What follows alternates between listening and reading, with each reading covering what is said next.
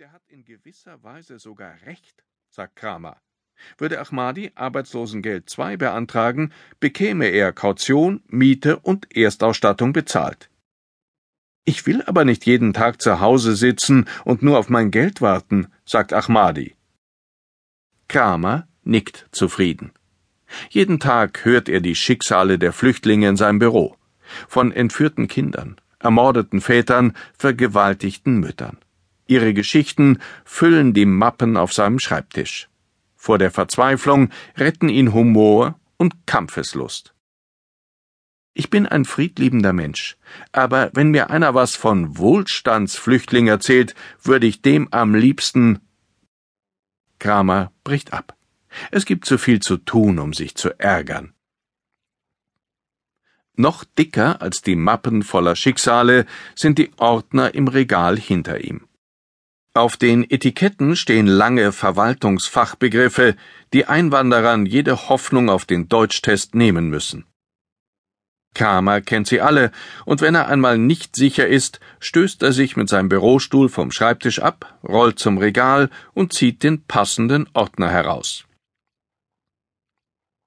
Neulich hat er in einem Fall so lange insistiert, bis er beim Ministerpräsidenten persönlich vorsprechen durfte, und Recht bekam. Den einzelnen Sachbearbeitern mache ich keinen Vorwurf, sagt er, es liegt an den Gesetzen. Doch seine Klienten haben keine Zeit für lange Streitereien. Ich habe hier schon eine Kuhle im Boden, sagt Kramer, so scharren mir die Leute mit den Füßen. Die wollen endlich loslegen und arbeiten, das sind ihre besten Jahre. Zweitens Schicksal Benjamin Ahmadi ist 1993 im afghanischen Ghazni geboren, zwischen Kabul und Kandahar. Nach der Machtübernahme der Taliban flieht seine Familie vor der Gewalt der neuen Herrscher in den Iran. Da ist er fünf Jahre alt. In Teheran ist die Familie zwar vor den Taliban sicher, doch als Flüchtlinge nun der Willkür der Polizei ausgeliefert. Sie gelten als vogelfrei, dürfen weder Wohnung noch Auto kaufen, nicht einmal einen Handyvertrag abschließen. Der Sohn muss nach der fünften Klasse die Schule verlassen. Weiterführende Bildung ist dem Flüchtling verwehrt. Wenn er über die Straße huscht, hält er den Blick gesenkt, um dem Polizisten nicht aufzufallen. Trotzdem finden sie ihn immer wieder, schlagen und bestehlen ihn. Einfach so. Wehren darf er sich nicht, sonst schicken sie ihn zurück nach Afghanistan, wo noch immer die Taliban wüten. Davor hat er noch größere Angst. Um nicht verrückt zu werden, begleitet er seinen Vater zur Arbeit in den Steinmetzbetrieb. Anfangs muss er Platten schleppen und Werkzeug sortieren, später darf er kleinere Arbeiten erledigen. Dabei wächst sein Gefühl für die Struktur der Steine und mit ihm das Vertrauen des Vaters ins Können des Sohnes. Aus Zuarbeiten werden eigene Projekte. Die erste Küchenplatte, eine Säule, ein Kamin. Dann wird sein Vater von der iranischen Polizei verschleppt und nach Afghanistan abgeschoben. Monatelang hört der Sohn nichts von ihm. Dann irgendwann ein Lebenszeichen aus Kabul. Für die Rückkehr in den Iran fehlt das Geld. Mit 17 Jahren beschließt Ahmadi abermals zu fliehen. Diesmal auf eigene Faust.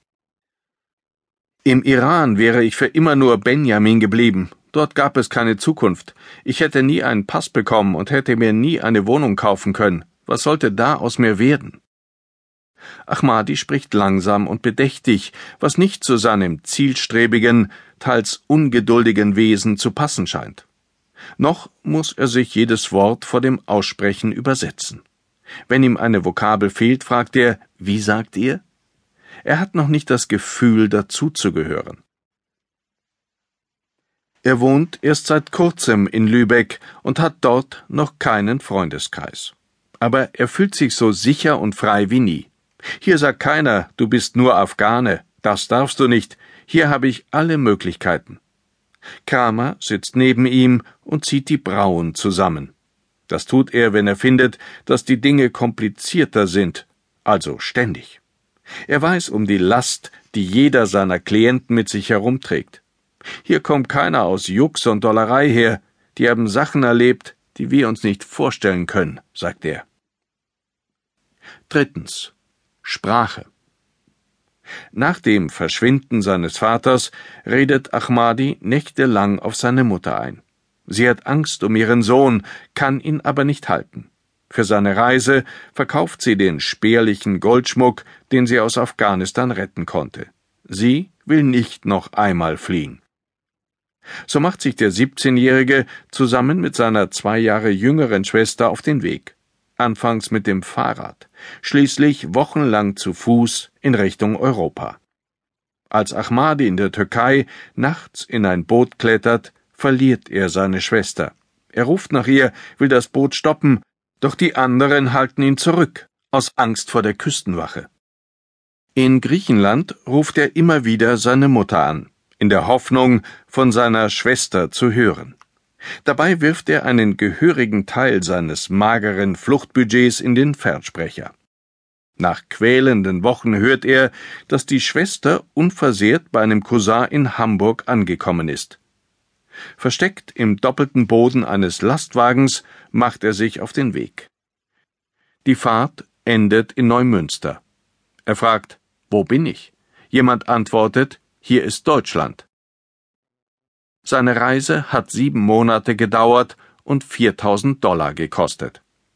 Ahmadi meldet sich bei der Polizei, wird durchsucht und in eine Jugendeinrichtung gebracht. Von dort stellt er einen Antrag auf Asyl und wartet. In der Regel sollte die Bearbeitung wenige Monate dauern.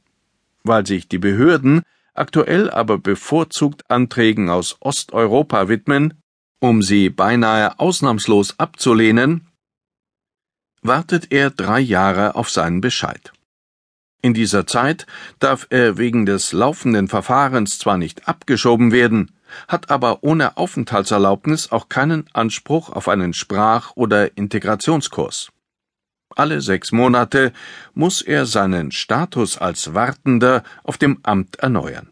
Versäumt er die Frist, droht ihm die Ausweisung. Hält er sie ein, wiederholt sich das Spiel nach sechs Monaten. Wegen seines anhaltenden Bittens und des Einsatzes seiner gesetzlichen Betreuer in der Jugendeinrichtung darf er die Schule besuchen. Nach acht Monaten macht er seinen Hauptschul- und zwei Jahre später den Realschulabschluss mit der Note 2,